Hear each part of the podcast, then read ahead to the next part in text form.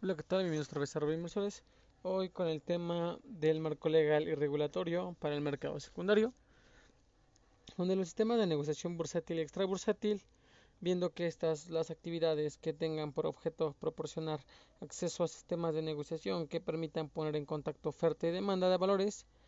eh, centralizando posturas para la celebración de operaciones, se encuentran reguladas por la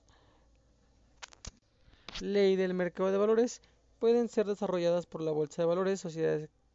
que administren sistemas para facilitar operaciones con valores, casas de corretaje o brokers. También que por personas físicas o morales que desarrollen sistemas de negociación extrabursátil. El primero que las bolsas de valores son sociedades anónimas que cuentan con concesión del gobierno federal, otorgan a través, perdón, otorgado a través de la Secretaría de Hacienda y Crédito Público, oyendo la opinión de la Comisión Nacional Bancaria de Valores, proporcionan entre otros servicios una plataforma operativa donde la demanda por valores financieros se encuentra con la oferta de los mismos, para la cual desarrollan sistemas operativos de negociación y divulgación. También que los aranceles por los servicios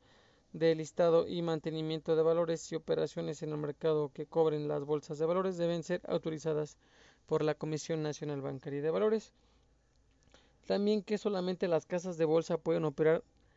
en la bolsa de valores. Las bolsas de valores están obligadas a permitir que sus miembros participen en igualdad de condiciones a través de sus sistemas operativos. Asimismo, la bolsa de valores tiene prohibido asumir el papel de contraparte en las operaciones negociadas en, sus sistemas. Eh, ninguna persona o grupo de personas podrá tener más de 10.000% del capital social de una bolsa de valores, a menos que la Secretaría de Hacienda y Crédito Público lo autorice, y debe contar con un consejo de administración integrado al menos con un 25% por consejeros independientes y un director general.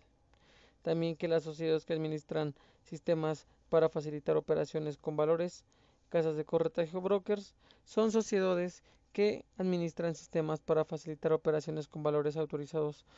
eh, y regulados y supervisados también por la Comisión Nacional Bancaria de Valores y que estas entidades utilizan sistemas automatizados para difundir cotizaciones y órdenes con la finalidad de llevar a cabo operaciones con valores y en ningún caso pueden ellos mismos tomar la posición de contraparte en una operación ya que estas operaciones se consideran celebradas fuera de bolsa. Si la compra-venta se realiza con valores no inscritos en el Registro Nacional de Valores, no es, no, perdón, no es necesario la autorización de alguna autoridad y que el envío de información de estos sistemas a los proveedores de precios este, debe ser en forma idéntica con las mismas características y oportunidades, costo y medio.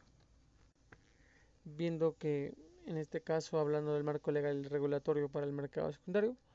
ya vimos que las bolsas y las sociedades que administran los sistemas para facilitar operaciones con valores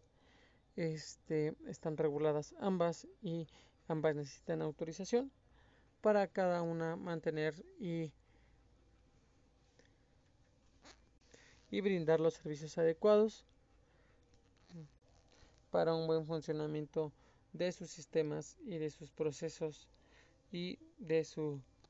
actividad final.